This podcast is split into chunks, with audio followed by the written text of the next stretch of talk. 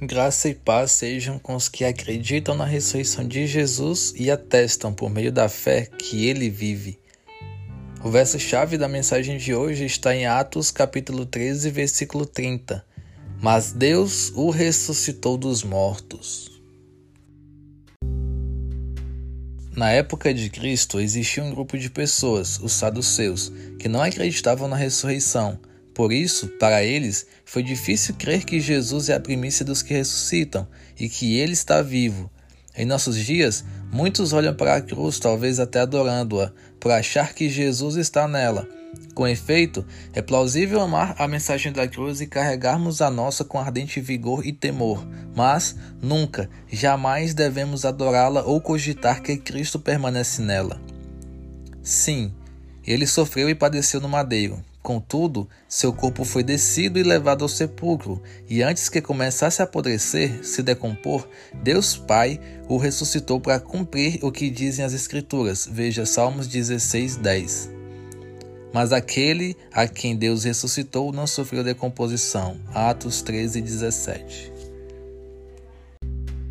E, assim como o corpo de Jesus, a palavra de Deus não se decompõe ela é tão viva quanto os formadores da Santíssima Trindade. Ela é semeada, cultivada e gera frutos todos os dias em nossos corações, ou nos corações que são considerados como terra boa, que vivem para cumprir o seu propósito.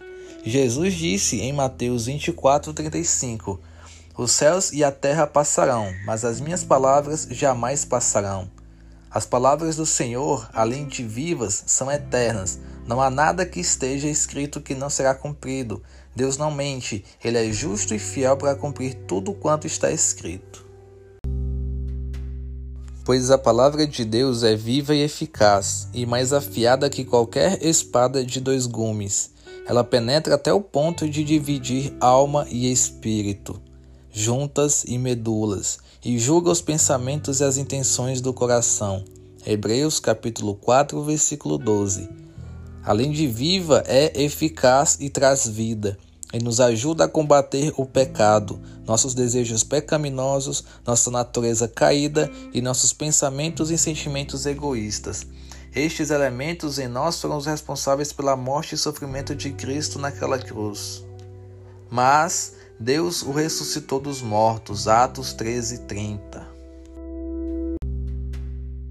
E esta é a nossa esperança: saber que vamos morrer e estar com Jesus por toda a eternidade, convivendo, conhecendo e se deleitando com a Sua presença em comunhão, harmonia e paz. Nossa esperança tem que estar nisto, pois se ela é apenas para esta vida, não entendemos o que Jesus cumpriu, não entendemos que Ele está vivo e quer se relacionar conosco. A nossa esperança é, porque Ele vive, posso crer no amanhã.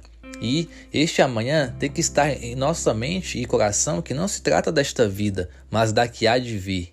Pois, ao adormecermos, acordaremos em um amanhã com Deus, em glória e na glória com Ele, aguardando o sonhado dia da ressurreição deste corpo que é perecível, que se decompõe, que é depravado e corrupto. Por isso, a minha oração é para que a nossa fé esteja centrada no Filho do Homem que se fez carne, morreu e principalmente ressuscitou para que tivéssemos esperança de vida nele. Mas não só nesta, todavia, na próxima. Que em nossos corações a palavra eterna de Deus seja semeada, cultivada e gere frutos para o seu reino, e proclamemos o nome do Senhor e que ele vive aos que necessitam, até que ele venha. Maranata, ora vem, Senhor Jesus. Que esta simples palavra adentre aos vossos corações, que as examinem e fiquem com o que é bom, que ela venha servir de alimento e consolo em meio à dor e sofrimento, trazendo ao pensamento que ele vive e te livra do tormento. Em nome de Jesus eu oro. Amém. Tenham um dia abençoado na presença dele, que foi ressuscitado e vivo está.